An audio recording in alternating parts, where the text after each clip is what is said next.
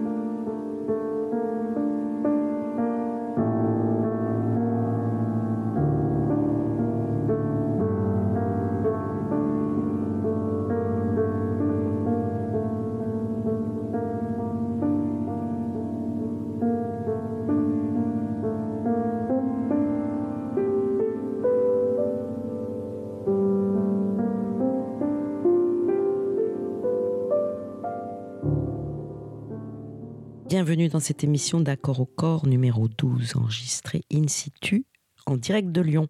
Retrouvons Sylvie Storm. Vous avez déjà entendu Sylvie euh, dans l'émission, dans une émission précédente, Accord au corps numéro 5, intitulée De la réalité de la terre qui tombe et de l'eau qui échappe des mains. C'était la dernière partie d'un triptyque corps et graphie consacré au sculpteur et maître Jean-Claude Attané. Suite à cette première rencontre qui a eu lieu en mars, je crois, voici les premiers jours de mai et Sylvie nous invite sur les pentes de Lyon, dans le très charmant théâtre des Clochards Célestes, pour découvrir son travail de sculptrice, d'auteur, d'actrice, de performeuse, puisqu'elle présente l'éloge du déséquilibre et de l'instabilité. Ce spectacle est une performance en mouvement autour de ses sculptures en bronze, mains, visage, corps fondu dans l'alliage et modelé dans la terre. Elle montre des mains qui, comme l'eau, érodent la pierre, des doigts qui regardent l'espace, les vides, les creux, et qui s'y glissent comme des vagues dans une caverne. Elles invitent à voir, sentir, toucher, caresser, effleurer les formes, les textures, les vides, les pleins, leur développement dans l'espace, nous relier à tous nos sens, nous relier à notre cœur, alors une vraie rencontre est possible. Comment voir en se reliant au monde? Comment s'engager pas à pas dans un regard plus plein, plus sensible? Voir sans savoir, sans certitude de ce que l'on examine, sans jugement, juste pour recevoir, accueillir ce qui est montré. Les bruits et les sons de la rue aussi font partie de cet entretien. Nous sommes assis à l'ombre du piano-bar qui accueille le public du théâtre des Clochards Célestes. Nous dialoguons et nous lisons des textes de Sylvie Storm. Nous écouterons également Fabrice Midal, qui parle du sculpteur Giacometti dans un extrait d'une très belle conférence qui s'intitule Je suis sans corps si je ne sais pas que les arbres sont vivants. Belle émission avec le récit de cette aventure collective autour d'une exposition magnifique et euh, également donc d'un très beau livre éponyme, L'éloge du déséquilibre et de l'instabilité.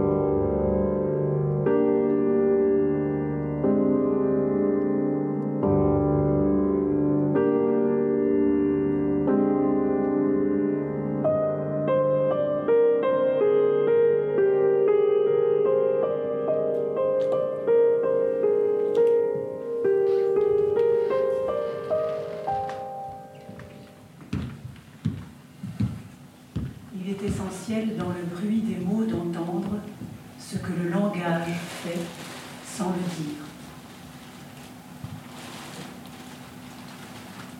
Il y a une conscience qui se fait mieux dans l'obscurité que dans la lumière.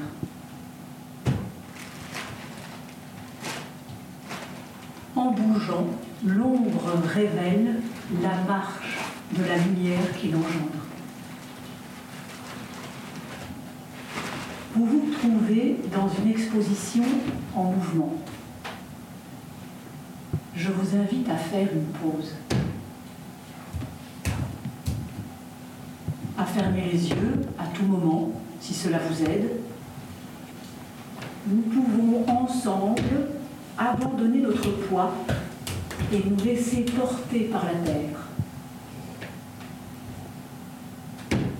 Prenons le temps de nous relier à toute notre présence corporelle.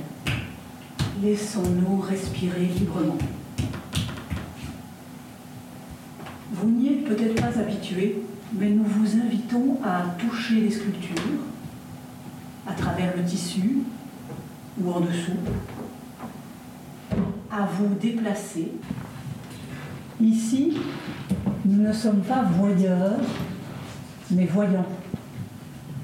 Nous ne sommes pas regardants avec un œil extérieur, isolés de ce que nous sommes, de notre monde sensible. Voir, c'est s'engager tout entier.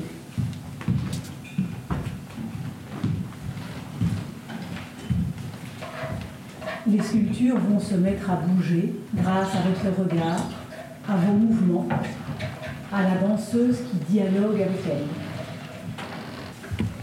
Ces sculptures ont été modelées dans de la terre.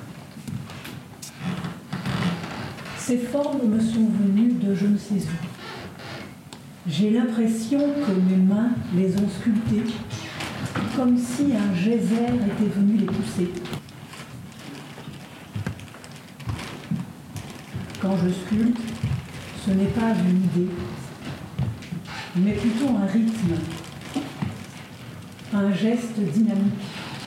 Peut-être vous sentirez aussi ces lignes de force qui viennent d'ailleurs, qui partent vers l'espace.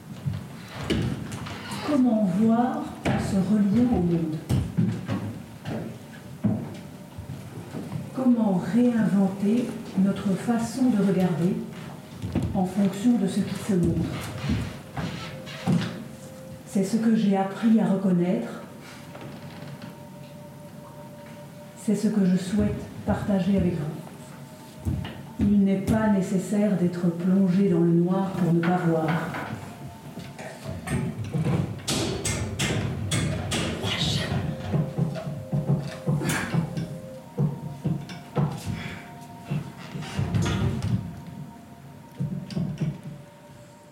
Cause commune à Paris, 93 ans en FM et sur le bloc 9A du DAB+.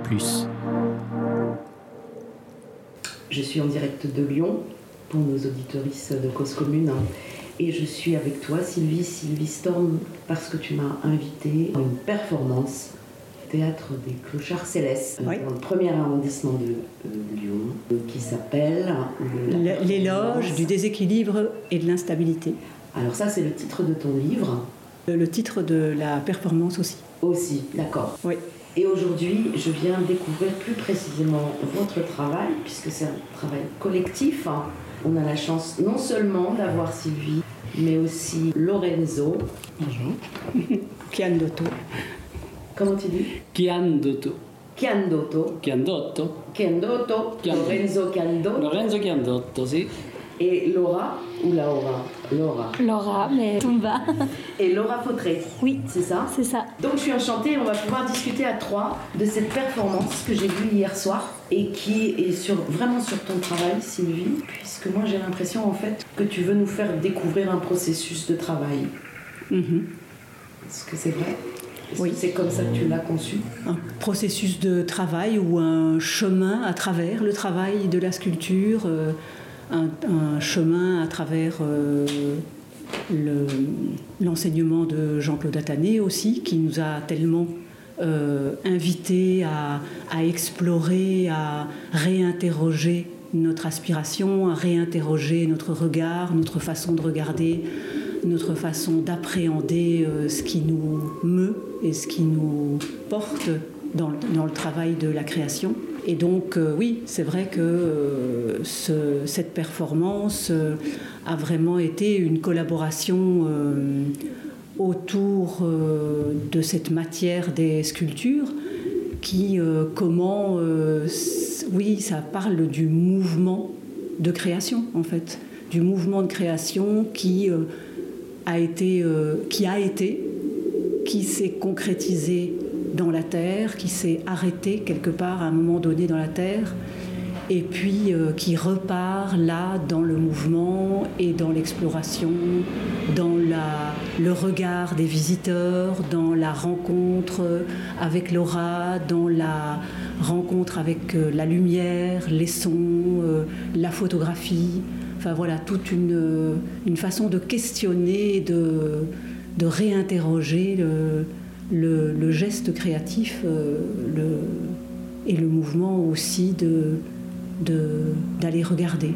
Surtout, tu demandes une participation plutôt inédite, parce qu'en en fait, le public, il n'est pas habitué, euh, d'une part, à ne pas être en frontal, c'est-à-dire qu'on ne l'invite pas à s'asseoir dans les gradins, mais on lui donne le droit de déambuler. Euh, et donc, il est responsable de où il se place. Ça, c'est déjà toute une participation. Oui. euh, voilà. Et, et, ensuite, même là, euh, incroyable, on lui demande de toucher, on lui demande. De... Alors, je rappelle à nos auditoristes que tu es malvoyante ou non-voyante et que c'est aussi. Euh, c'est aussi un travail qui parle de ta condition, de la condition de la cécité et de ce qu'elle te permet euh, d'être en fait. Les autres chemins qu'elle te fait emprunter. Est-ce qu'on peut dire ça? Alors tout à fait, euh, tout à fait. Si ce n'est que en fait moi j'ai toujours, enfin j'ai toujours vu un peu. J'ai beaucoup mieux, beaucoup mieux vu euh, étant jeune. Euh, je suis atteinte d'une maladie euh, héréditaire dégénérative. Et donc, euh, la question de voir ou de ne pas voir, en fait, m'a toujours accompagnée. Au lieu de me. Je sais pas quoi, enfin, en tous les cas, elle m'a toujours passionnée. Mm -hmm. Elle a toujours passionnée parce que j'ai toujours été très intéressée par essayer de voir. Mmh.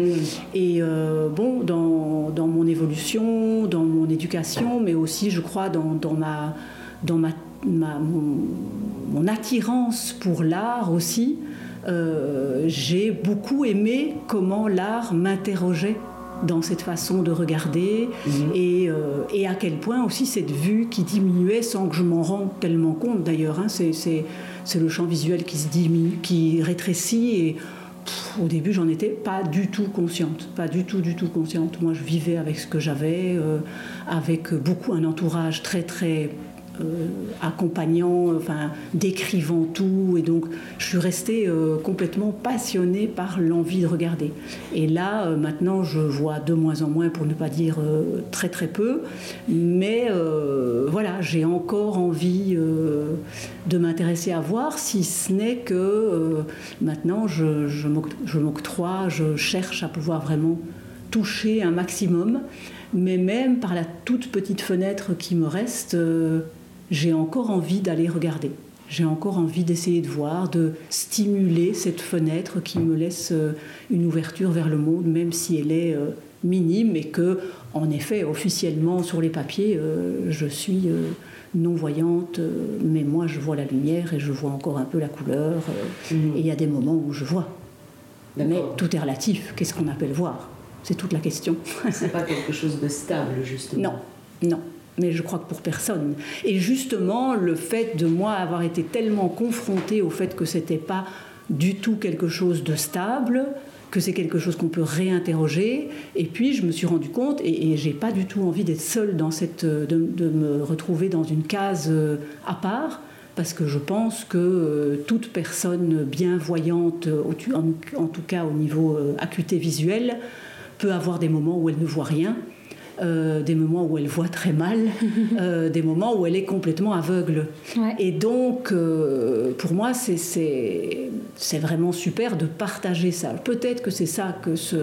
Mais ensemble aussi, en en parlant avec Lorenzo, enfin en le vivant avec Lorenzo, en le vivant avec Laura, c'est évident que quand je rencontre des gens qui veulent bien entendre et partager le fait qu'en fait ils n'y voient rien non plus, euh, eh ben, du coup, euh, on est sur le même pied et on, même si moi, par moment, j'ai évidemment dans le quotidien besoin d'un peu d'aide et d'un peu d'accompagnement, euh, ça n'empêche que on est, je suis pas tant que ça sur un autre.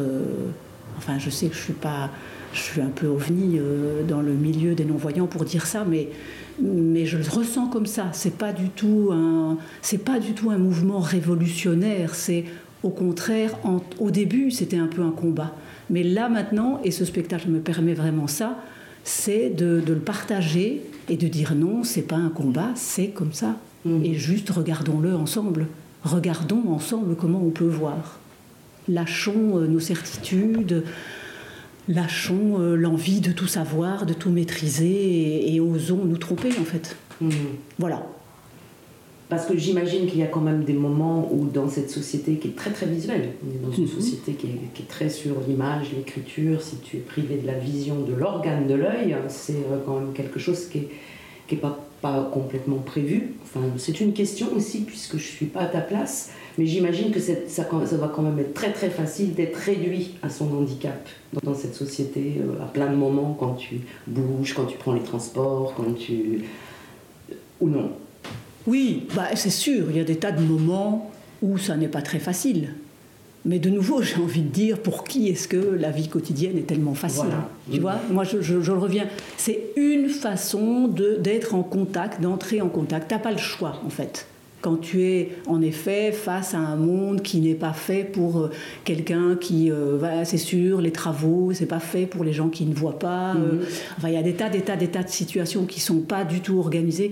Mais il y a tellement de gens pour qui le, le, le- le monde actuel n'est pas du tout fait pour. Enfin, je veux dire, le monde actuel est de plus en plus restrictif, de plus en plus ne s'intéresse que à une certaine tranche de la population, efficace, euh, euh, dans, nantie, euh, etc.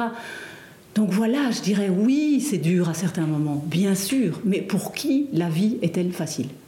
C'est tout le temps ça que je me dis en fait, moi. Donc évidemment, il y a des moments où je râle, c'est sûr, il y a des moments où je me cogne et où je me fais mal.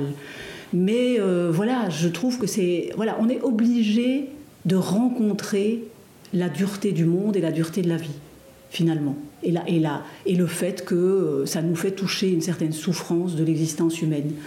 Mais moi, je, travaille plutôt pour, euh, pour euh, me relier à ça et pas du tout pour dire eh bien j'ai des droits par rapport aux autres.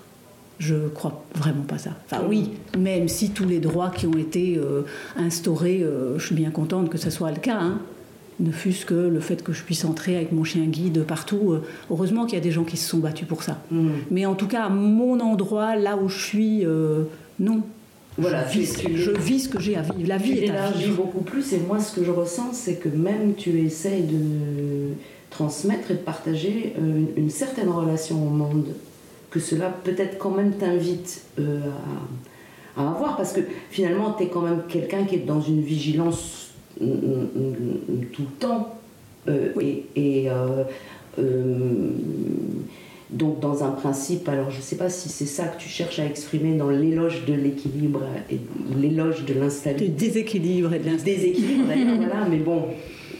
Déséquilibre versus équilibre, c'est parce qu'en fait, tu expliques très bien, et ça, c'est surtout sur ça que je voudrais parler en fait. Tu expliques très bien que c'est parce qu'on va euh, ne pas avoir peur de se mettre en déséquilibre qu'on va trouver un équilibre, y compris dans la sculpture. Je pensais ça par rapport à la terre. Ouais. Hier, je t'ai vu avec beaucoup d'émotion quand tu prends la terre euh, dans la performance et que tu commences à entrer dans cette lutte avec la terre. Ça m'a rappelé des souvenirs parce que la terre, comme disait Jean-Claude, elle tombe, elle s'effondre, la terre. Et donc, il faut avoir le courage de ne pas s'effondrer avec elle et de trouver une gravité et un équilibre pour qu'elle tienne. Oui, oui. Non Mais oui, oui. D'ailleurs, il y a une sculpture qui a été l'origine du titre du livre et de la performance, qui est celle que j'appelle Des vers, que j'ai travaillé longuement et longuement avec Jean-Claude Attané euh, en atelier. Parce que euh, il, il m'a vra- c'est vrai que j'avais toujours l'envie et la tendance de vouloir la redresser, lui donner un support, lui mettre un bras pour que ça tienne. Et, et- et lui, il m'a vraiment mais, euh, engagé, euh, invité, euh, poussé à ne jamais que mon, que mon inspiration, mon aspiration ne soit pas freinée par la peur que ça tombe. C'est ça. Et donc, euh, donc on a beaucoup, beaucoup travaillé là-dessus. Et euh, il m'a dit, tu arrêtes, tu n'as pas pensé à ça, on trouvera bien une solution pour qu'elle tienne debout. Hmm. Et donc pour l'instant, mais des supports, mais que ce ne soit pas le, que tu ne transformes pas la forme. Tu ne transformes pas ce que tu as envie de faire, c'est-à-dire cet élan vers l'espace penché en arrière, cet élan vers l'espace, cette ligne de force qui va vers l'espace, euh, ne la transforme pas pour pouvoir que ça, pour que ça tienne. Non, si ça tient pas, ben on trouvera le moyen de la faire tenir. Euh, et donc, euh, il, il a, on a beaucoup, beaucoup discuté autour de ça. Et ça m'a paru quelque chose de très intéressant par rapport à comment, dans la vie aussi, on ne s'accroche pas tout le temps à quelque chose qui nous permet de garder une certaine sécurité. Comment est-ce qu'on peut lâcher ce besoin de, de sécurité et de- et d'assurance finalement pour oser être dans un déséquilibre qui va être beaucoup plus créatif que toutes ces espèces de certitudes qu'on essaye de, de, de fige, qui figent les choses. On a peur et du coup on est, Sylvie, tu as lâché le mot, c'est lâcher. Et effectivement, il y a une sagesse de l'incertitude. En fait, toi, tu es toujours dans l'incertitude, quelque part.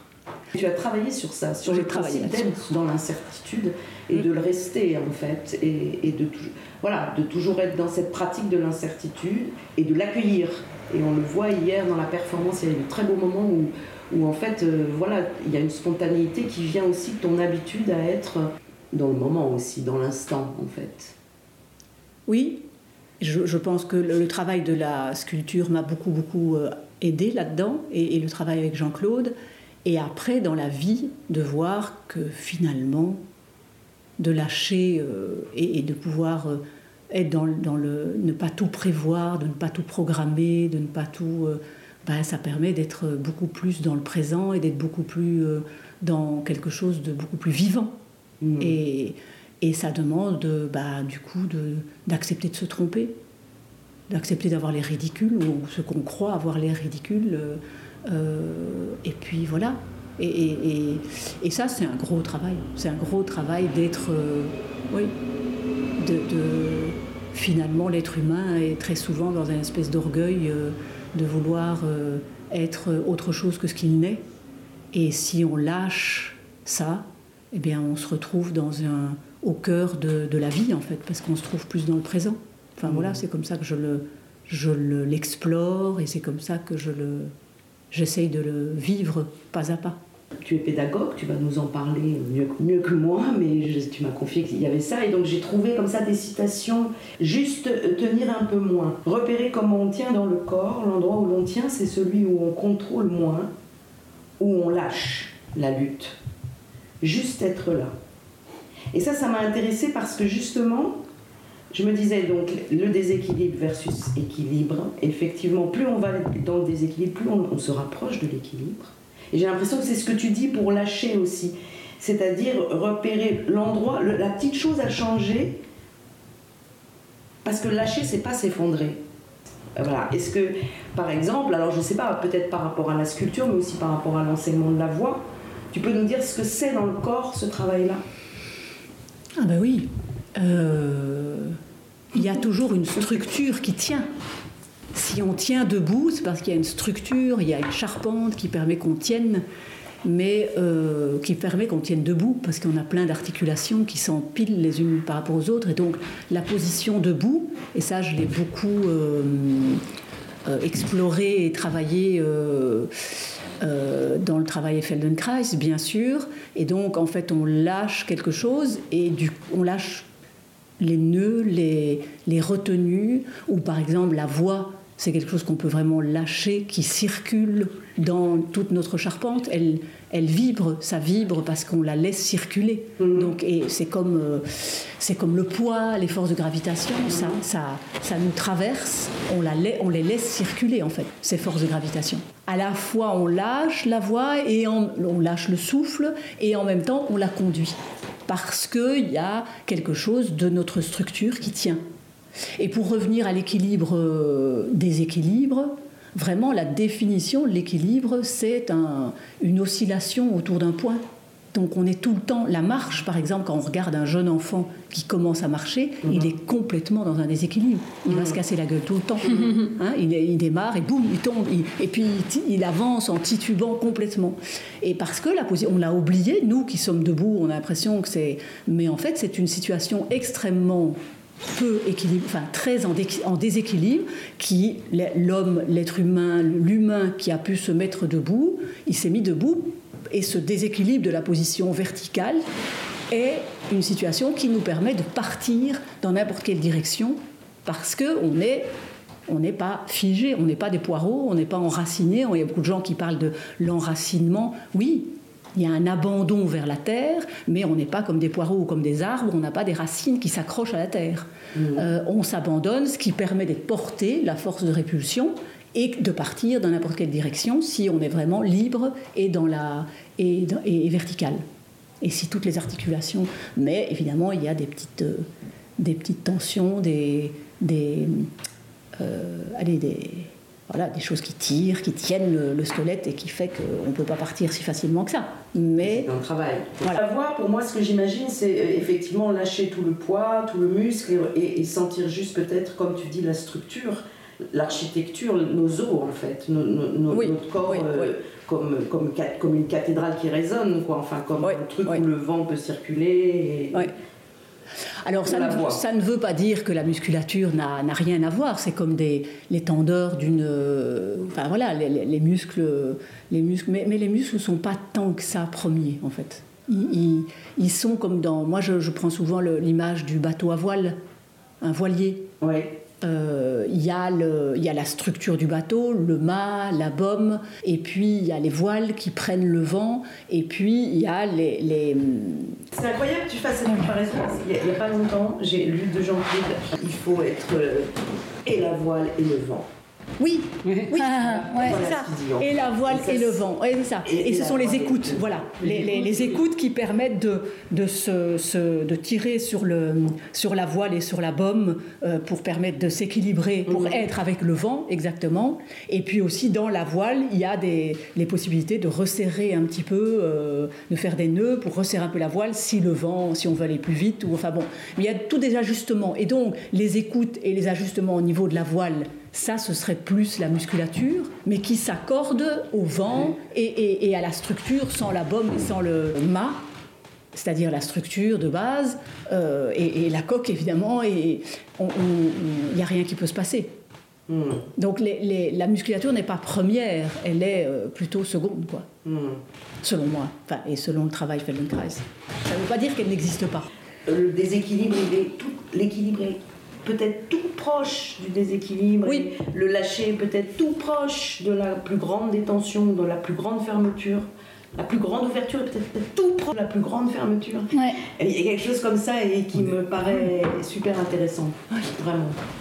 Et puis donc le deuxième, la deuxième chose, donc ça c'était plutôt pour équilibre, déséquilibre, et instabilité, stabilité, effectivement, là c'est le mouvement, c'est qu'en fait le mouvement est toujours là. En fait. Bah, le mouvement, c'est la vie. Donc d'ailleurs, le sous-titre du livre, c'est Mouvement de vie. Mouvement de vie. Mouvement de vie. Euh, c'est justement, c'est quand, quand on fige tout, qu'on veut tout maîtriser, qu'on veut tout contrôler, et, et- et de par peur, justement, d'être dans le déséquilibre et par peur de, de vouloir tout, tout prévoir, etc., on fige tout, ben, on n'est plus dans la vie. La vie, c'est vraiment le mouvement, c'est vraiment la surprise, c'est le fait. Et si on est tout le temps en train de, de, de, ouais, de tout prévoir, ben, on ne voit plus la vie. Et si on est tout le temps en train de, de regarder où on met les pieds, on ne voit plus les oiseaux. Et on ne les entend plus non plus d'ailleurs. Enfin, je veux dire, on est- on n'a plus de rapport à l'espace. Donc euh, l'équilibre, c'est aussi le rapport à l'espace. Mhm. La voix, c'est aussi le rapport à l'espace. Voilà. Et le mouvement est complètement un rapport à l'espace. Et comme tu le disais très justement, euh, trouver sa place dans l'espace comme on le propose, euh, on invite les spectateurs à, Mhm. à- à pouvoir se déplacer et à trouver leur place, c'est vrai que c'est toute une histoire. Mais c'est toute une histoire dans la vie. Voilà, sa place. Dans, la, dans- dans la performance, vous allez plus loin, puisqu'il y a donc des sculptures qui sont installées dans l'espace. Tu es dans l'espace, tu es aussi en présence de, de Laura. Voilà, on va dire plutôt qu'au départ, on a peut-être l'image de euh, la sculptrice et de son modèle. Ça peut être une lecture, il peut y en avoir d'autres, évidemment. Et donc tu invites les spectateurs à venir et à toucher les sculptures. Et il y a toute une symbolique parce qu'elles sont plus ou moins voilées. Est-ce que, est que tu peux nous expliquer ça? Pourquoi il y a ces tissus? Bon, qui rappellent effectivement le tissu que on met pour entourer la terre quand la sculpture n'est pas finie pour qu'elle reste humide, tout simplement. Et là, euh, c'est- Pour moi, c'était l'idée de, d'interroger le regard. donc de voiler une partie de, une partie. euh, visuel et, et, de- puis, et puis, parce que sinon, quand tu euh, regardes pleine lumière, tout de suite une sculpture, t'as pas le temps. T'as pas le temps d'interroger. Enfin, c'était une manière d'interroger le regard. D'abord, on ne voit que la forme extérieure. On, on- on va avec, même, on peut aller toucher à travers le tissu pour Mhm. inviter à ne faire que toucher. Hein, toucher, ça veut dire aussi se relier au corps, à son propre corps Mhm. euh, des pieds à la tête. On ne peut pas toucher si on n'est pas euh, bien posé sur ses pieds. C'est pour ça qu'au début de la performance, j'invite les gens à prendre d'abord le temps de se poser, de se relier à leur présence corporelle. Et, et puis euh, après, euh, Laura euh, commence à dialoguer avec les, les sculptures et donc en bougeant et en bougeant les tissus et en bougeant avec les sculptures, en dialoguant avec les sculptures, pour moi, elle, elle aide aussi à, à- à les voir autrement Mhm. et à les regarder. euh, et donc, euh, oui, à les regarder autrement. De nouveau, toujours dans cette idée que si on voulait bien, enfin, c'est une, c'est quand j'ai été à, à une visite euh, de Miro, de Juan Miro à, à- à Lausanne, il y avait une conférence avant ça donnée par Fabrice Midal, et Fabrice a commencé par dire euh, la première chose quand on se trouve devant un tableau, il faudrait, la première chose, c'est qu'on devrait pouvoir reconnaître qu'on n'y voit rien. Mhm. Et euh, pour moi, c'était déjà une, une parole énorme, mais c'est la même chose ici. C'est-à-dire, euh, commençons par ne pas prétendre qu'on y voit quelque chose. Et donc, on joue avec la lumière, euh, le peu de lumière, pour être euh, invité à, à- à une autre, un autre regard, une autre conscience, comme dirait, une autre mise en conscience, comme dirait Claude Régis Mhm. le fait d'être dans l'obscurité et, et aussi de nous relier vraiment à notre monde sensible et d'aller regarder non pas avec un œil extérieur mais avec euh, toute notre personne. Mhm. Et donc le voile est, est là euh, pour ça, me semble-t-il. Je ne sais pas, Laura ou Lorenzo, Ouais, si vous fait. avez autre chose à, à- à dire par rapport à ça, pourquoi le, le tissu? Non, je trouve que tu, tu- tu l'as bien exprimé. De toute manière, il y, avait, il, y a- il y va aussi un peu de, il y va aussi un peu du côté, enfin, du côté fantomatique. Oui, du côté fantomatique quand tu, tu arrives dans un espace euh, qui est sombre, effectivement, ton- tu dois déjà prendre le temps aussi de- d'appréhender les choses, de, de- de voir les choses. Et en fait, si tu prends ce temps-là, tu y vois très bien. De toute manière, si on revient sur la notion de voir, en fait, parce que le, le nom- enfin, moi je suis technicien, donc le nombre de luxe finalement, c'est totalement subjectif par rapport, euh, voilà. J'ai un ami qui peux a, t'adapter. Tu t'adaptes très vite. J'ai un ami qui a fait un spectacle avec une bougie sur un plateau à Rotterdam, salle de 1200 places. Pendant un quart d'heure, les gens n'y voyaient rien et puis ils ont suivi le spectacle. Et Donc ils, étaient ils ils avaient même l'impression d'être en plein soleil. Exactement. ils Donc, euh, mais effectivement, c'est sûr que ton entrée, comme dit Sylvie, si tu, tu vois d'abord les sculptures, et bien c'est comme quand tu rentres au musée, tu, tu passes, tu peux passer très vite. Qu'est-ce que ça veut dire voir de nouveau? Effectivement, ou bien là ici, j'ai l'impression que Laura euh, aide un peu à, à prendre le temps. Je sais pas. Vas-y. Alors avant, Ouais. que, avant que Laura t'intervienne, peut-être j'avais envie de lire la citation que vous avez marquée là dans, dans la salle euh, bar de, du théâtre des Clochards Célestes. Il y a une citation, il y en a plusieurs, il y en a une Cage qui résonne un peu avec ce qu'on vient de dire, non, Sylvie? Alors je la lis. Où que nous soyons, ce que nous entendons est essentiellement du bruit. Lorsque nous n'y prêtons pas attention, cela nous dérange. Lorsque nous l'écoutons, nous le trouvons fascinant. Mm. John Cage. C'est vraiment ça, en fait. Tout à fait. Donc plus sur le son, effectivement, hum, sur euh, tout ce qu'on peut percevoir de... Bon, voilà, le son, c'est plus large que le son, en fait. Bah le oui, son, c'est ça pareil. te donne l'espace aussi. Ça, donne donne- exactement. oui. C'est c'est la même chose quand tu disais que, que- Enfin, moi, j'avais lu les premiers écrits de Sylvie où j'étais très impressionné. Moi, je suis ingénieur du son de formation. Où euh, tout d'un coup, la sensation, l'humidité de l'air faisait que Sylvie avait une autre perception. Voilà, J'ai vu récemment un très très très vilain film qui était vraiment pas bon, un feuilleton italien, mais où c'était une personne malvoyante. Et euh, tout d'un coup, ben, c'est voilà, la pluie arrêtait de, de- il arrêtait de pleuvoir et du coup, elle avait l'impression qu'on avait éteint la lumière parce qu'elle perdait ses repères. Donc voilà, mais le son, oui, c'est-. Je veux dire, voilà, le son, le son, le son, c'est ah, c'est magique. Voilà, Enfin, je sais pas comment comment expliquer. euh, Nos oreilles sont aussi un instrument extraordinaire, comme les yeux. On a des sens qui sont quand même assez étonnants, puisque notre espace moyen entre deux oreilles est de 18 cm, et ça te permet de localiser un avion qui est à 10 000 mètres, à gauche ou à droite, ou derrière toi, ou devant toi. Donc il y a tout un travail assez euh, impressionnant. Donc voilà, c'est aussi une façon de voir, écouter, si tu veux. Ouais, ça, c'est sûr. manière. Donc voilà. En tout cas, le son est plein d'images. Exactement, En fait, totalement. euh, le, le- le son te donne même beaucoup plus d'images et dans, dans- dans- dans des fulgurances ou Mhm. Tout dans à des de qualité de- le son a une qualité visuelle bien plus grande que l'image. Oui, et puis tu peux. Il y a des choses qui sont étonnantes, c'est que tu peux être très vite dérangé euh, si tu te trouves à côté d'un chantier par un niveau sonore ou, ou dans un établissement où il y a beaucoup de bruit, alors que tu peux très bien assister à un concert où ça va dix fois plus fort, mais où ça te raconte probablement quelque chose d'autre et ça ne te dérange pas. Parce que tu l'écoutes. Parce que tu en écoute, parce que Comme voilà, dit ça te raconte. John Cage, Comme ça- Cage, on l'écoute vraiment et donc ça nous fascine. Voilà. Ouais, comme euh, je trouve euh, ici depuis le début euh, de cette interview, il y a des sons dans tous les sens. Il y, a des, il y a des bruits de moteur, il y a des bruits d'enfants, il y a des bruits de vélo, il y a des bruits de sonnettes, il y a des bruits de cloches, je sais, il y a des bruits de plancher. Lolo nous a fait un beau sketch tout à l'heure en essayant de ne pas faire du bruit, donc euh, c'est le meilleur ma- la meilleure manière pour euh, en faire encore plus. Et, mais tout ça est hyper. Enfin, moi je trouve ça, oui, effectivement fascinant et très gai à observer dans, tous les sens du terme.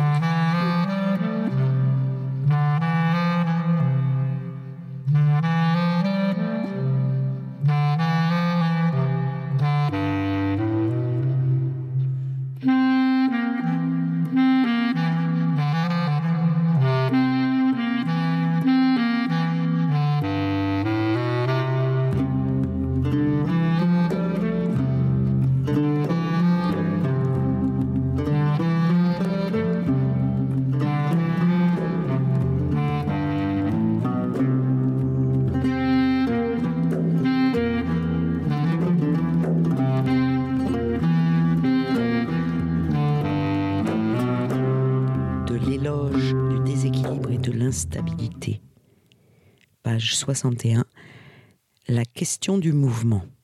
Rien ne se fige. La création, un mouvement désarçonnant.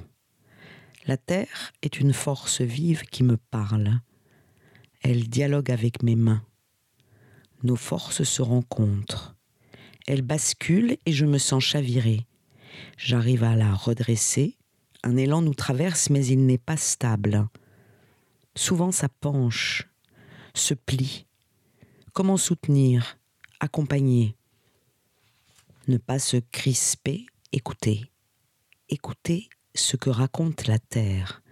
C'est toute mon âme qui se fragilise avec elle, se décourage.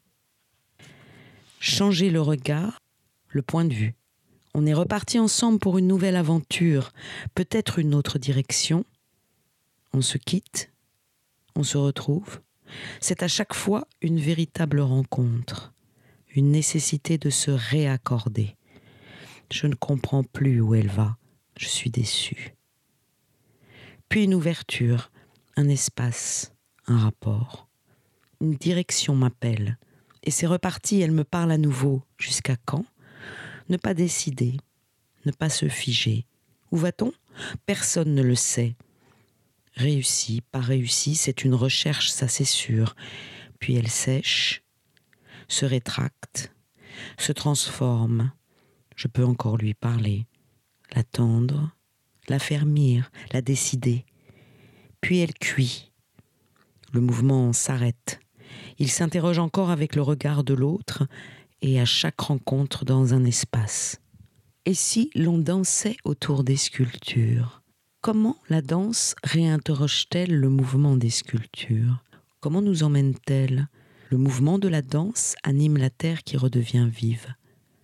La danseuse entre en vibration, en dialogue, et le mouvement peut se réinventer, être autrement regardé, interprété. La danse me touche. Et pourtant, on ne peut pas dire que je la vois vraiment.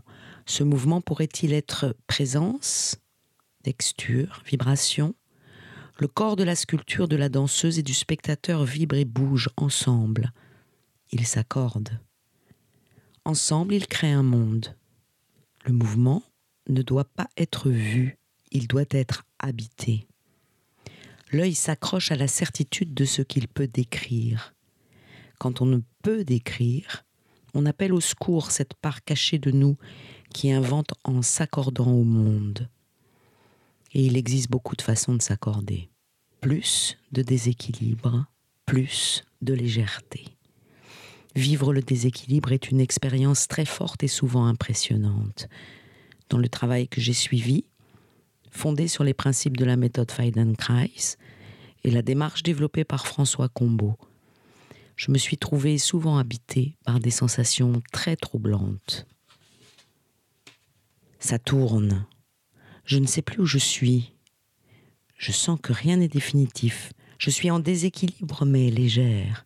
Mes yeux sont opacifiés, mais cela bouge. C'est léger, pas pesant, c'est bouleversant. Je me sens remué mais cela bouge. Rien à quoi s'accrocher, rien de grave. Je ne sais pas où cela mène. Ce n'est pas moi qui décide, ce sera à moi d'inventer. La vie va m'ajuster. Je m'accorde à ce qu'elle me raconte juste là. Dans un instant, ce sera différent et je me sens m'ouvrir à tout ce que je perçois.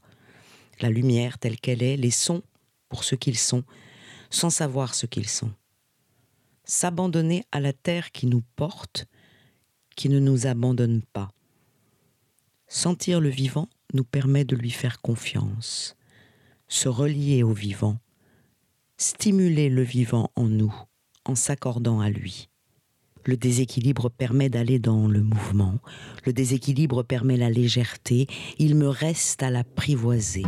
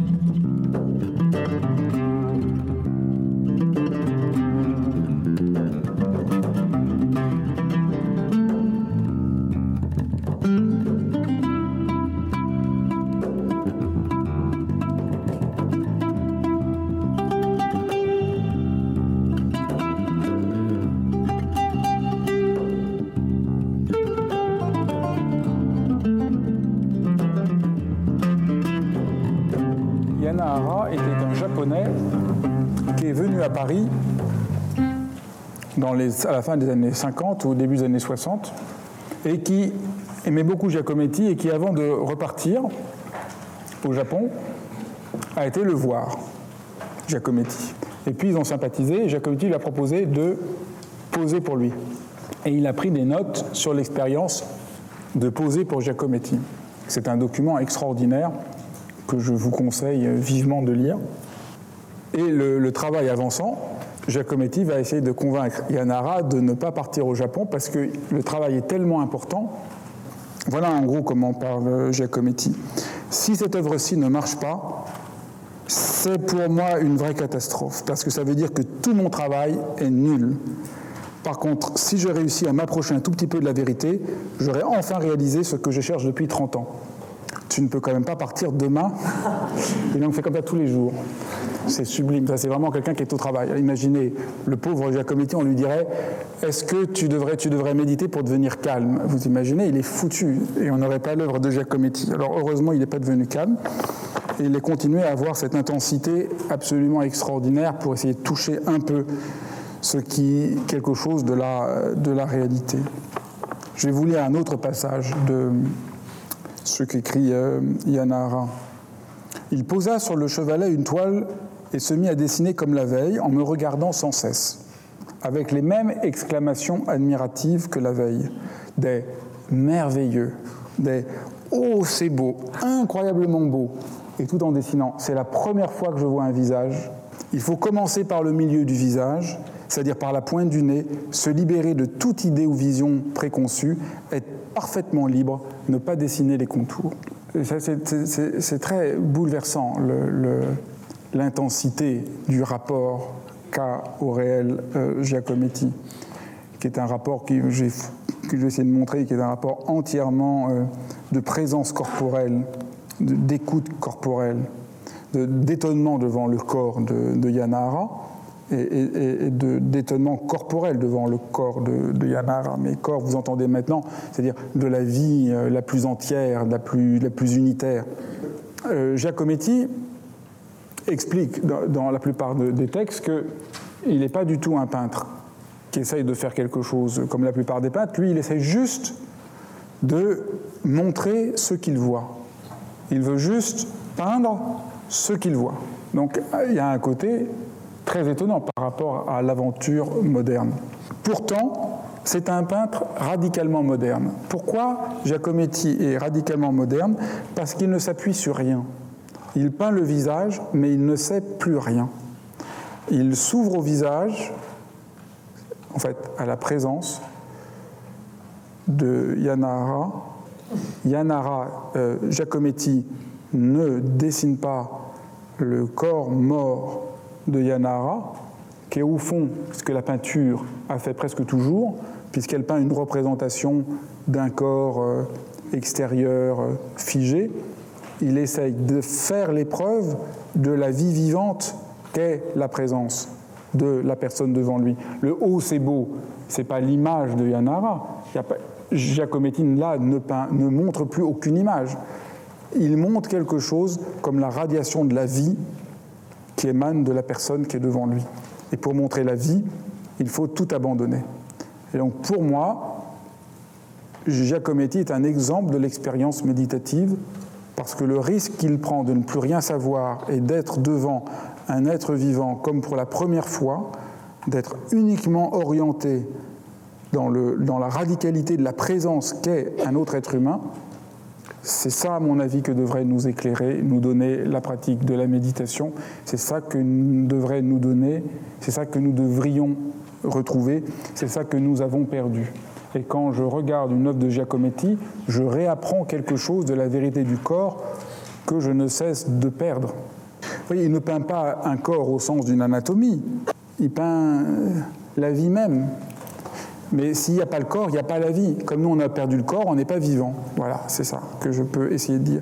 Et Giacometti me réapprend qu'est-ce que ça voudrait dire d'être enfin vivant en ayant à nouveau un corps qui ne soit pas un corps objectivé scientifiquement ou, euh, saisi comme image, etc. L'image auquel on devrait correspondre nous empêche de faire l'expérience de ce que ça veut dire qu'être corporel dans cette joie immense.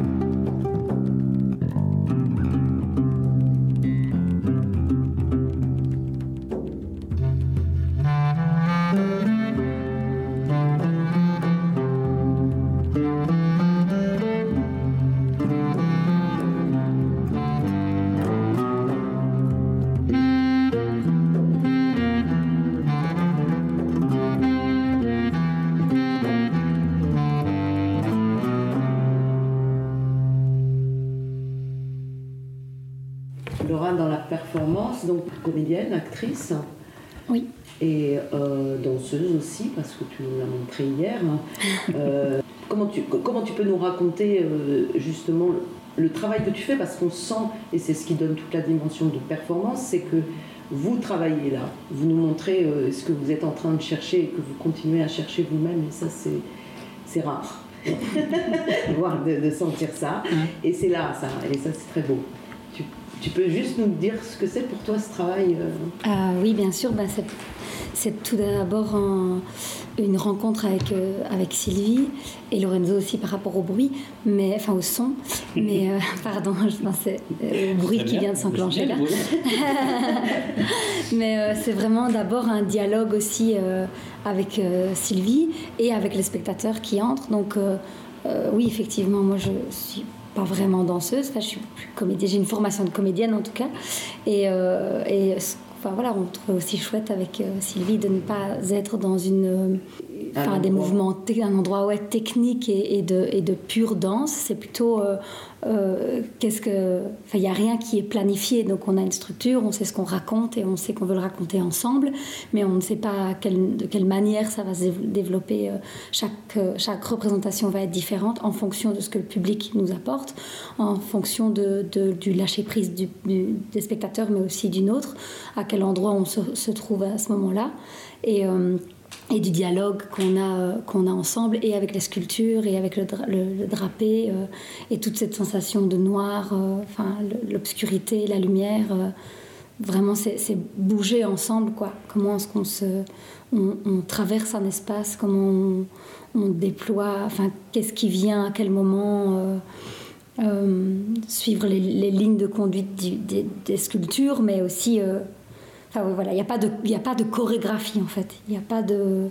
C'est pas euh, quelque chose qu'on reproduit tous les soirs. euh, C'est vraiment quelque chose qu'on qu'on cherche ensemble en fait. Et alors oui, on a on a on est fort nourri de toutes les, les répétitions qu'on a fait avant, les, les résidences, la recherche qu'on a fait avant dans d'autres lieux, avec d'autres. euh, euh, en fait, on a été depuis le début en déséquilibre tout le temps.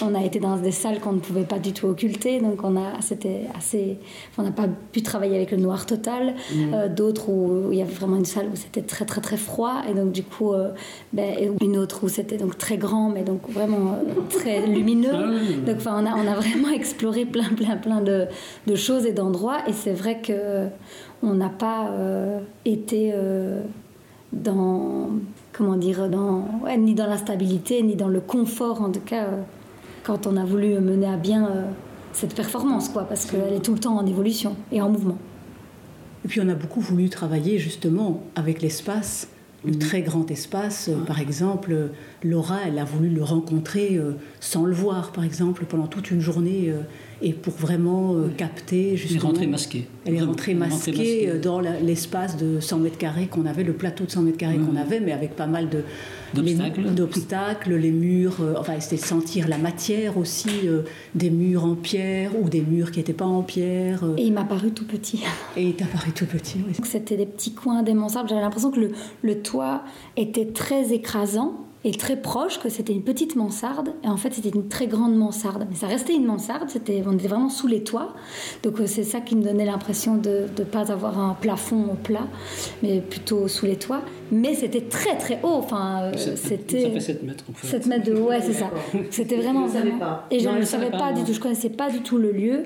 Et, euh, et c'était quand j'ai enlevé le, le, le cache et que j'ai enfin, que j'ai j'ai vu, que j'ai ouvert les yeux, c'était impressionnant parce que c'était très lumineux, très haut. Et j'avais. Enfin, ma sensation n'était pas fausse, mais ma, ma sensation complétait en fait la, la, la vue une fois que j'ai ouvert les yeux. C'était. Enfin voilà, oui.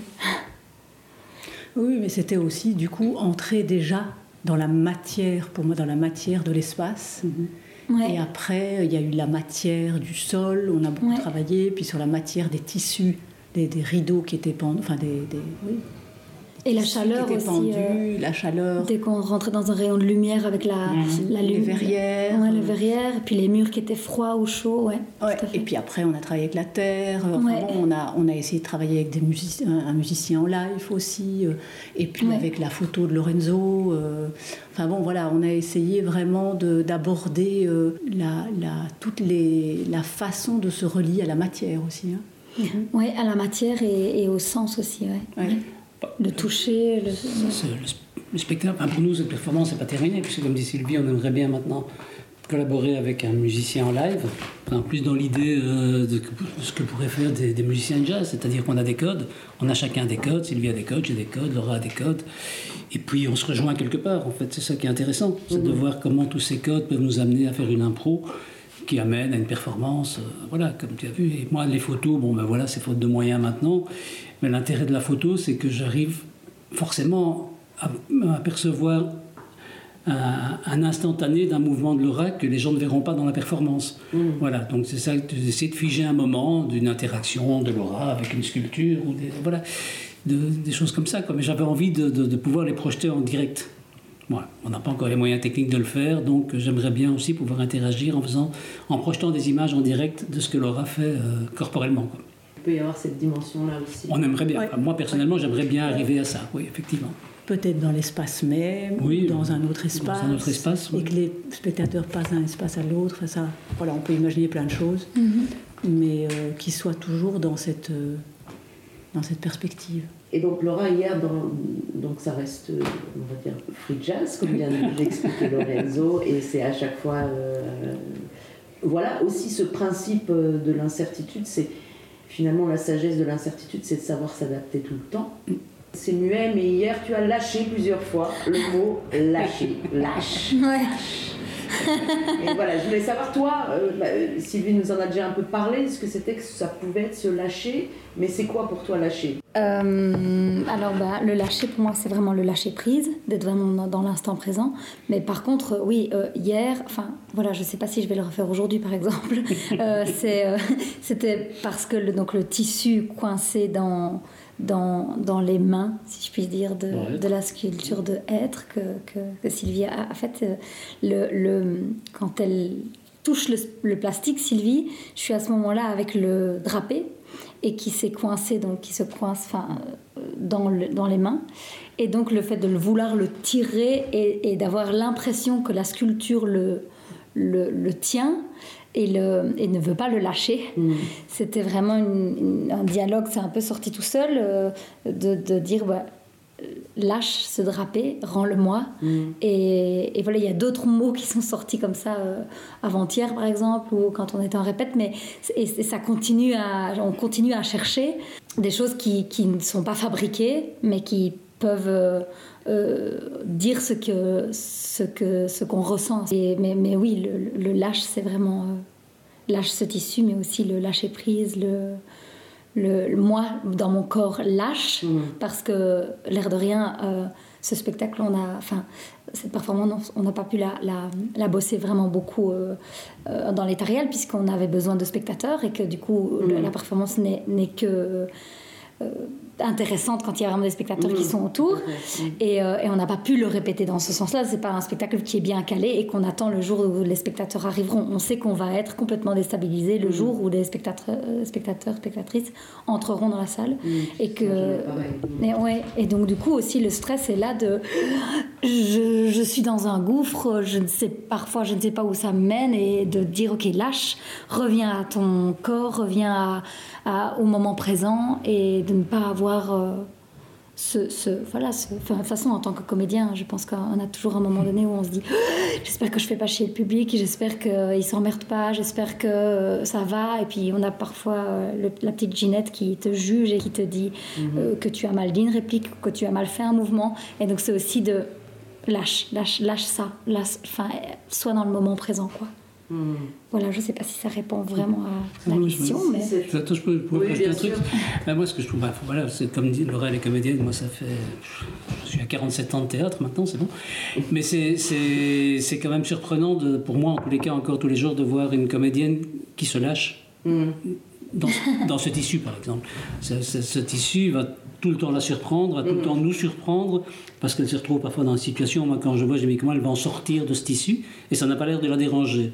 je trouve ça assez surprenant de voir qu'elle arrive toujours à ressortir, à ressurgir, à renaître de ce tissu et où euh, elle me faisait vraiment peur parce qu'elle se lâche vraiment dedans. Bah, elle passe, passe au travers de, de, de, cette chose, mais qui est surtout, quand tu disais, ben voilà, elle, est en freestyle aussi. Mm. C'est-à-dire que de toute façon, euh, le tissu va chaque fois bouger différemment et, elle passe à travers. C'est assez surprenant. Et donc, effectivement, ce sera tous les jours différent. Et elle s'arrête toujours à un autre endroit, donc moi je ne sais jamais où Et voilà. Alors oui, en fait, c'est être toujours en dialogue et en relation. En C'est ce, que vous montrez, ce que vous montrez dans le spectacle. Euh, Sinon, si c'est que pour, soi, c'est pas. En fait, le lâche. Là, je vais, je vais, je vais dire ce que moi, en tant que spectatrice, ça m'a fait. Mhm. Euh, il, montrait aussi, parce que c'est vrai aussi qu'il y a des moments très, très variés, j'imagine que ça change tout, donc à chaque fois, mais hier, pour moi, tu as, as, fait des choses très, très expressionnistes bon, les, les, sculptures de, de, Sylvie, elles invitent à ça aussi, à quelque chose de très, très expressionniste dans tes corps, dans mhm. tes cris, dans tes visages, dans, dans les mains. Dans, il y a quelque chose de euh, bah, très tendu, justement, pas forcément très lâché. en tout cas, très tendu vers l'expression. Vers, euh, Et donc ce travail-là, tu vois, cette limite-là, me rappelait ce que dit Jean-Claude Attané euh, sur l'émotion. C'est-à-dire que L'émotion, pour lui, c'est le moteur, vraiment. Euh, et qu'il faut ni se laisser avoir par l'émotion, et que ce soit vraiment le pétrole ou le gaz, la gasoline de, la du travail, qu'il faut l'affronter sans qu'elle nous emmène dans. Ben, parce que des fois c'est facile l'émotion. C'est-à-dire qu'il fallait presque dompter son émotion, mais on ne pouvait travailler qu'avec, quoi. Et, donc on ne ah pouvait pas les éviter. Et j'ai senti ça hier dans ce que tu faisais dans une, un va-et-vient comme ça constant, tu, laisses, tu te laisses prendre par tes émotions sans qu'elles te mangent. Voilà. Et dans le lâche, c'était ça pour moi. Enfin, ça traduisait plein de, de situations relationnelles, d'amour, de, relation à l'autre en fait.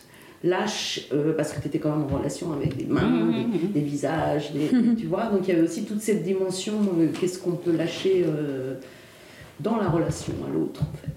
Voilà, j'ai vu ça aussi. Euh, ben, il, il, faisait très fort la différence, en tout cas, entre l'émotion et l'émotionnalité. Enfin, il fallait, pour lui, l'émotion, c'était pas euh, ce qu'on entend premièrement, c'est-à-dire, euh, enfin, c'est l'émotion dans le sens premier, c'est-à-dire même étymologique, c'est un mouvement. L'émotion, c'est quelque chose qui nous met en mouvement. Je ne sais pas si lui le disait comme ça, mais c'est ce que j'ai entendu, c'est-à-dire, en effet, l'émotion, c'est ça nous met en mouvement. Et donc si on la laisse nous porter, et elle nous met en mouvement. Si on, de nouveau peut-être, si on la retient, si on fait, euh, on en fait toute une histoire, euh, on fait, euh, on fait un peu d'histoire autour de l'émotion et que ça devienne l'émotionnalité du, du, oui, je sais pas comment on pourrait dire, de la sensiblerie, ça devient. Le danger aussi, c'est qu'elle reste anecdotique. Et, et, et sensiblerie, tout à fait. D'en faire autre chose qu'une anecdote et, justement aller vers ce que tu expliques, ces grandes lignes qu'on ne voit pas de fuite, c'est-à-dire accepter d'être entraîné vers où elle nous emmène, mais sans savoir où, ce qu'il y a au bout. Un peu comme euh, l'idée du déséquilibre, il fallait ne pas avoir peur de l'impossible. J'ai l'impression qu'on est dans une performance qui ne... On ne veut pas justement faire du beau. Et c'est pour ça aussi que... Euh, on, est en recherche tout le temps et que bah, si on avait envie de faire du beau, on aurait pris vraiment une danseuse qui a de la technique, qui sait ce qu'elle fait et qui chorégraphie tout tout le temps et on s'est beaucoup posé la question. Mais c'est vrai que ça a été ben, d'être plutôt là dans l'instant et d'être plutôt intéressé par ce qui nous déséquilibre tout le temps et qui est instable plutôt que de figer les choses et de et d'être dans quelque chose qui nous qui peut paraître euh, parce qu'on pourrait enfin Sylvie pourrait savoir exactement la pose que je vais prendre et puis euh, avoir tellement travaillé la terre que, oh, que les gens se disent moi elle, ne voit pas mais elle a quand même réussi à la sculpter euh, exactement comme elle est enfin on pourrait tout tricher ça. Ce qu'on qu'on veut enfin très facilement. mais on veut laisser ce qui n'est pas forcément intéressant pour nous en tout cas. Ouais Voilà. En fait, même si je peux me permettre, je crois que votre challenge, c'est que vous êtes très très proche de cette limite-là, tout le temps. Vous êtes très très proche d'une erreur d'interprétation dans, dans- que peuvent faire les gens. Et donc, effectivement, toujours euh, être là. Le spectateur, il a le droit à l'erreur aussi. Il a le droit de Bien dire, sûr. Mais euh, elle est incroyable ce qu'elle fait en tant que non-voyante et tout ça. Et en fait, Ah, mais bien sûr. à Sylvie de faire la petite chose qui va montrer que ce qu'elle montre, c'est absolument pas ça. Ce qui s'est passé hier, c'était très fort parce que donc, tu as raté ta sellette plusieurs fois. Tu voulais Ah aller oui, vers ta sellette et tu étais désorienté hier. désorienté.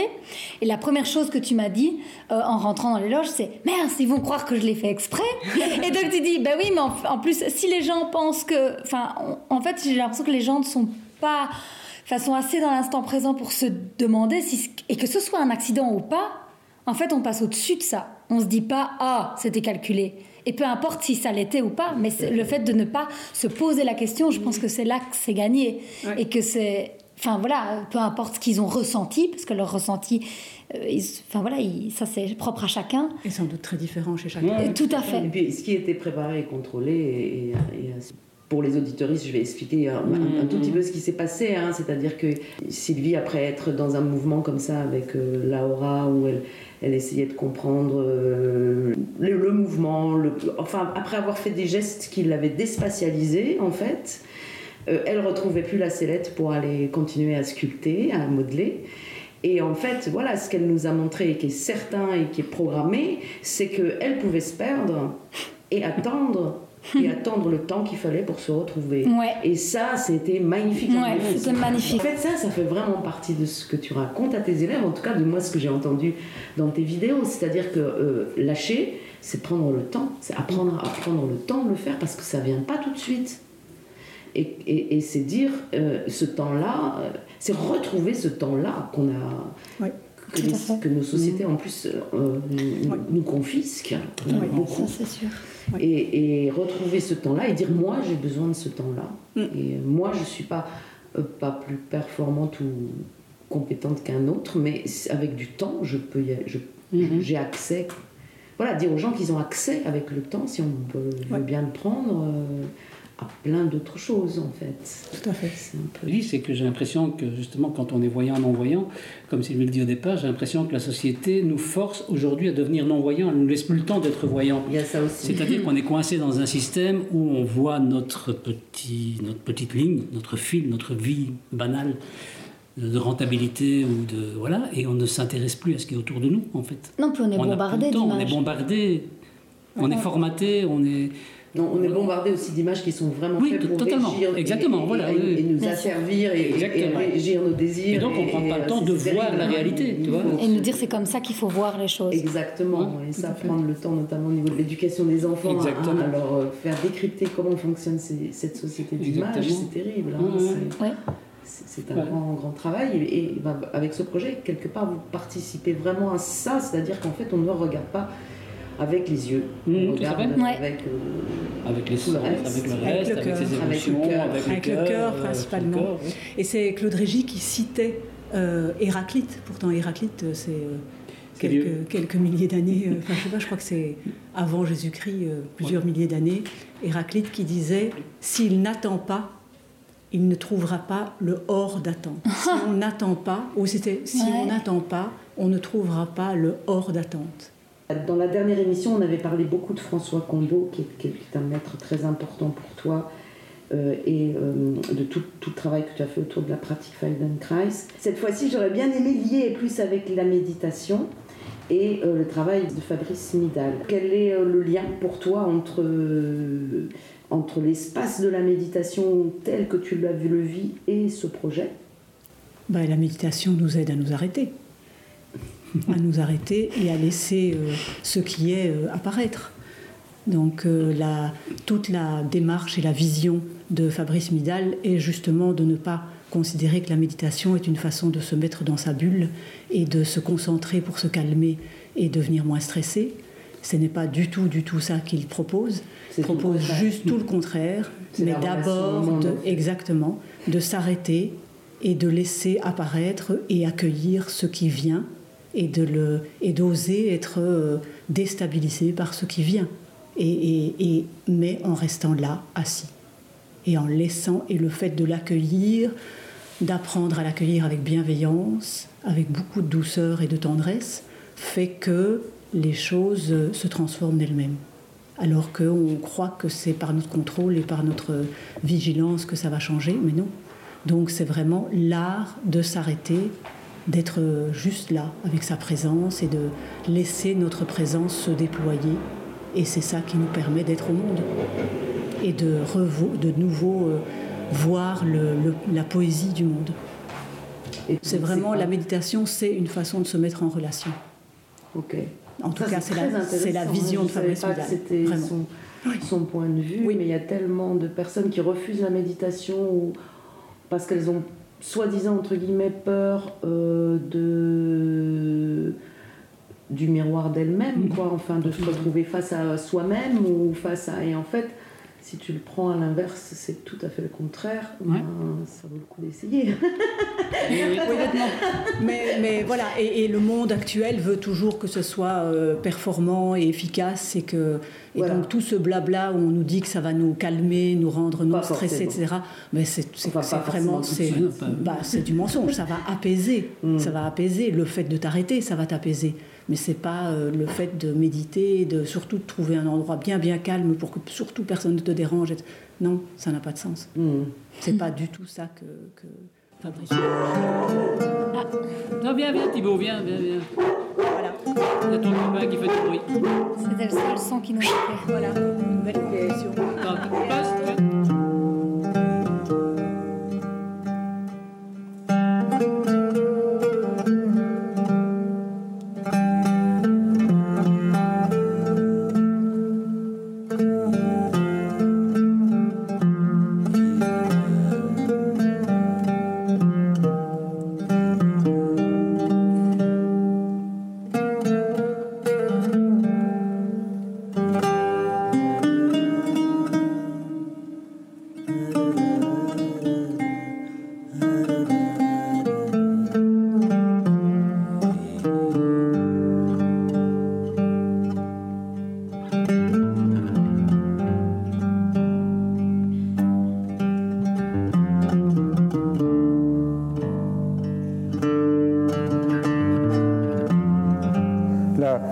Giacometti va, euh, voit que ça n'a aucun rapport avec une expérience humaine d'être devant un autre être humain, que devant un être humain, je ne suis pas devant une image, je suis devant une présence qui est tellement vivante que c'est absolument une expérience commotionnante. Le corps n'est corps qu'entend qu'il y a un esprit qui vient par les yeux, c'est par là que le corps est vivant. Et Giacometti nous dit, mais pas du tout, c'est beaucoup trop restrictif. Il n'y a, pas besoin a pas besoin des yeux. N'importe quelle partie du corps, un centimètre de peau, euh, une main, un pied, c'est déjà toute l'entièreté d'un être humain. Et c'est ça qu'il faut retrouver. Et donc, la Renaissance nous égare un peu. La singulière erreur de la Renaissance débouche aujourd'hui sur le culte de l'image. Euh, le mannequin, la page de publicité, à quoi il faut correspondre. Et cette sorte d'idéalisation d'un être auquel il faudrait correspondre, qui serait une sorte de perfection, etc. Et là, ce que, ce que nous invite à, Giacometti, il s'en fout que Yanara soit beau, soit parfait, mais c'est tellement beau un être humain comme il est celui-là, celui-là. et vous avez raison, c'est complètement contre-intuitif et c'est pourtant tellement vrai. Mais c'est contre-intuitif parce qu'on est à côté de la plaque. On est à côté de la plaque puisqu'on on considère que les, arbres, c'est ça, on considère que les fleuves n'existent pas, on considère que les animaux n'existent pas. Et on considère que les êtres humains n'existent pas vraiment non plus, puisqu'on considère les êtres humains comme des ressources humaines qu'on peut gérer comme ça, tac, tac, tac, tac. Aujourd'hui, euh, autrefois on parlait des arbres, comme je parle. Après, on a parlé des animaux. on en tue des millions, euh, on les. Maintenant, les êtres humains, c'est un peu pareil. On ne les tue pas encore, mais c'est, vous voyez, et donc on voit bien que là, il y a quelque chose qui fait vraiment défaut quant à l'entente du côté complètement unique et précieux de chaque être vivant.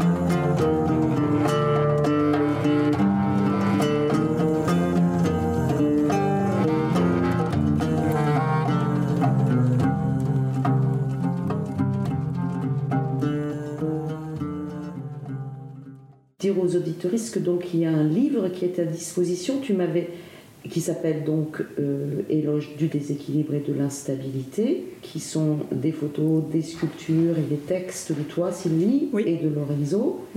Et tu m'avais cité une librairie à Paris où, où c'était en dépôt. Oui, il y a une librairie euh, à Paris dans le 20e, avenue de Gambetta, la librairie Almora, avenue Gambetta, et qui a un site et on peut, commander, peut commander par le site aussi. D'accord. Ok, je vous le recommande, il est très beau. Moi, je repars avec le mien là aujourd'hui.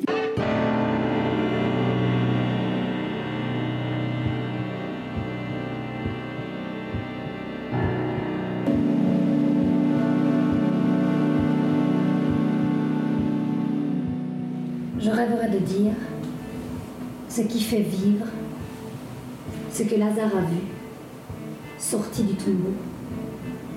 Je rêverais de dire le secret des secrets, ce qu'une plante connaît, ce qu'une bête regarde, ailée, qui va sa route sans savoir et qui sait.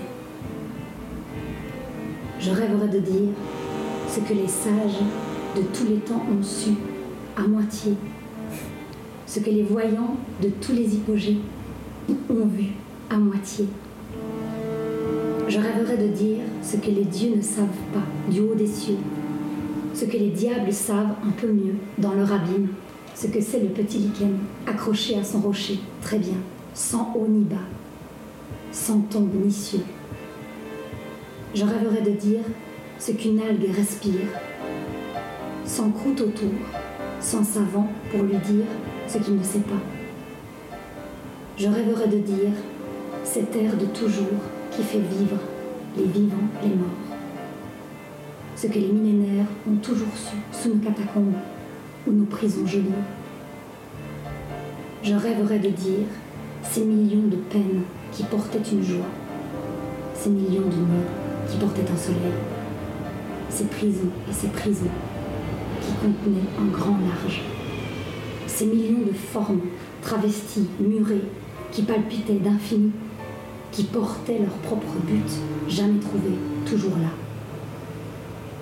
Je rêverais de démasquer les hommes, et leurs dieux, et leurs diables, et leurs sciences nocturnes, et cette mort qui cache autre chose, et cette vie qui cache sa tombe.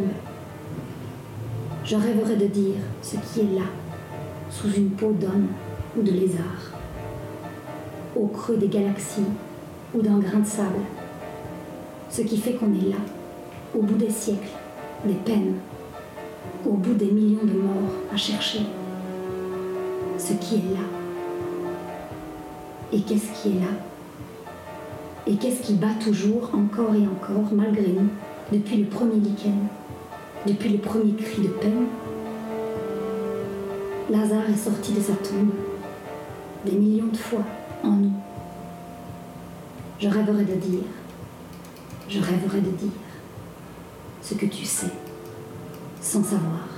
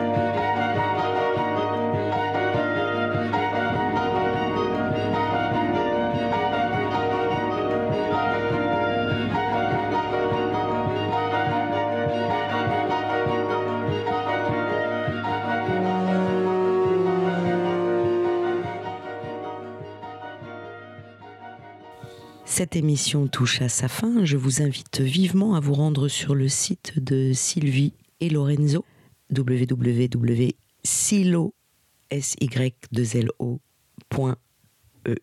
de Europe. Merci Laura Fautré pour cette lecture d'un poème de Satprem, extrait de l'avant-propos de son livre La tragédie de la Terre, pour conclure avec gratitude cette émission. C'était très beau. C'est très beau. Merci mille fois, Sylvie et Lorenzo. Merci à vous, auditorices. Sur le site de la radio cause-commune.fm, vous pouvez retrouver le podcast de l'émission et toutes les informations sur ce que nous venons d'évoquer et d'écouter, les textes, les extraits, les musiques. N'hésitez pas à vous y rendre et à partager. À très vite.